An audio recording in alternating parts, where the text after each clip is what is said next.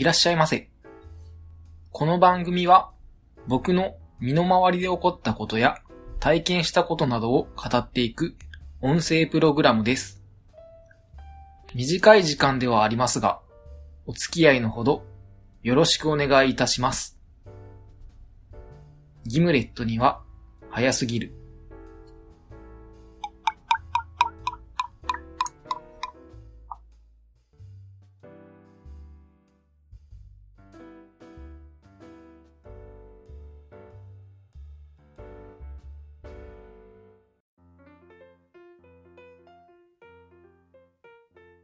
それでは始めていきましょう。今回はウイスキーについて話していきたいと思います。まず、ウイスキー、どんなお酒かというと、穀物が原材料の蒸留酒です。材料としては、モルト、日本語で言うと麦芽になりますが、これが一番使用されていることが多いです。そして、ウイスキーの作り方なんですが、大まかに分けると6つの工程に分かれていて、糖化、発酵、蒸留、熟成、バッティング、ボトリングの6つの工程に分けられます。ただ今回は長くなってしまうので、メインの蒸留と熟成のみを紹介していきたいと思います。というわけで、まず、蒸留を行う蒸留機についてお話ししたいと思うんですが、蒸留機には単式蒸留機と連続式蒸留機の2タイプがあります。最初にお話しするのは単式蒸留機というものなんですけど、単式蒸留機、別名ポットスチルとも呼ばれています。このポットスチル、構造がシンプルなため、イメージとしては大きな夜間のようなものを考えてもらうと分かりやすいのかなと思います。特徴としてはシンプルな作りなので材料の個性を残したアルコールができると言われています。そして続いて連続式蒸留機ですね。これはコラムスチルもしくはパテントスチルとも言われています。イメージとしてはビルのような形になっていて、一層ごとに単式蒸留機の機能があるというイメージが少しわかりやすいのかなと思うんですが、ちなみにこの蒸留機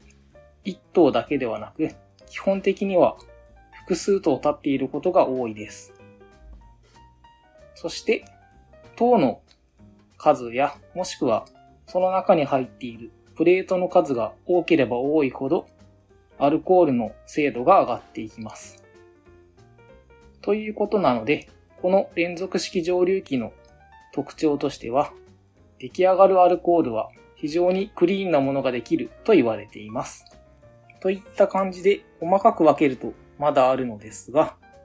ざっくり分けるとウイスキーの蒸留機は連続式と単式の2タイプが存在することになります。それでは続いて熟成の工程に入るんですが、熟成に使われるのは多く、日本語で言うと奈良の木材を使った樽を熟成に使います。そして木材の種類なんですが、アメリカンオーク、スパニッシュオーク、フレンチオーク、この3つが主によく使われる木材になるんですが、最近はジャパニーズオーク、これは水ならのことなんですが、この木材も最近少しずつ使われるようになってきているようです。そして木材もそれぞれ特徴があるんですが、今回は省略させていただきます。そして、この木材を使った樽にウイスキーを詰めていくんですが、ウイスキーの樽は基本的には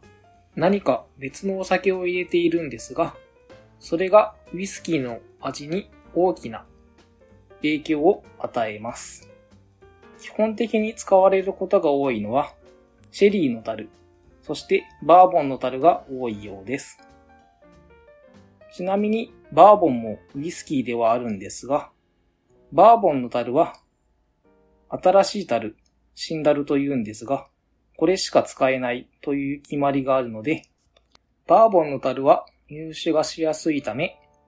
他のウイスキーにも転用されることが多くなったと言われています。また、最近では味のバリエーションを増やすために、熟成の最終工程で他の樽に詰め替えて仕上げること。これをカスクフィニッシュと言うんですが、この方法も増えてきています。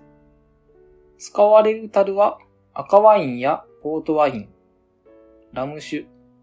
また他の種類のウイスキーの樽やビール樽など樽のバリエーションは本当に様々です。と少し長くなってきたので、今回はここで一旦区切って、続きはまた次回にお話ししようかなと思います。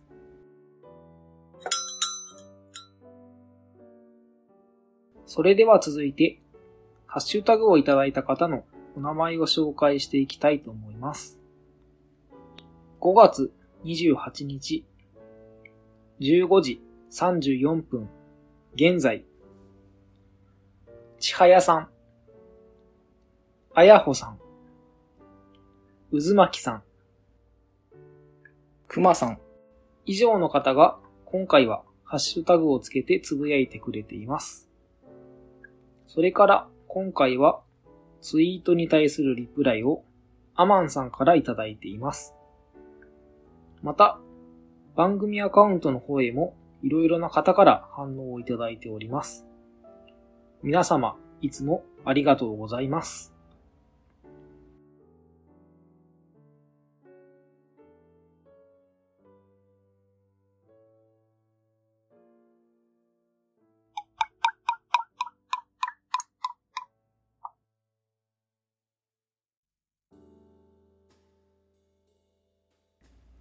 それでは最後に今日の一杯のコーナーです。今回は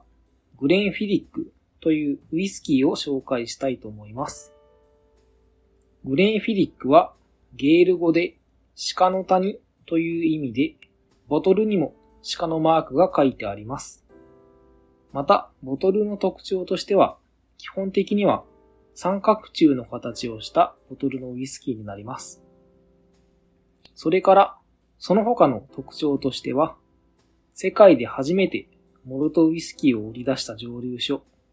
また世界で一番売れているモルトウイスキーとも言われています。そして、グレンフィリックの蒸留所は、スコットランド北部、スペイ川流域にあります。ちなみに、このスペイ川付近なんですが、グレンフィリック以外にもたくさんの蒸留所があるため、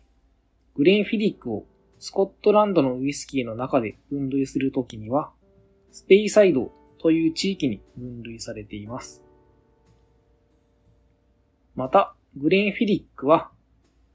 12年、15年、18年、21年、25年、30年の年数表記されたものと、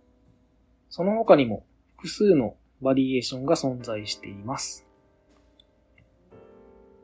そして比較的に飲みやすいタイプのウイスキーなので、スコットランドのモルトタイプのウイスキーを飲みたい人に進みやすい一本の一つです。ということで、今回は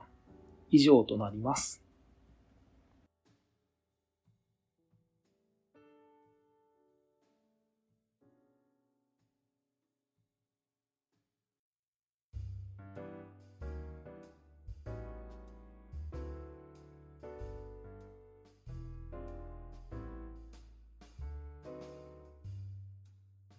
この番組では皆様からのご意見、ご感想、ご質問、話してほしいことなどを募集しています。メッセージはメール、ツイッターハッシュタグ、ダイレクトメール、どの方法でも構いません。メールアドレスは too early for a gimlet 2020アットマーク gmail.com。ツイッターアカウントは、ギムハヤ、もしくはギムレットには早すぎるで検索してみてください。また、ハッシュタグは、シャープ義務はや。義務はカタカナ、はやはひらがなです。皆様からのメッセージ、お待ちしています。お聞きいただき、ありがとうございました。次回もお待ちしております。それでは、また。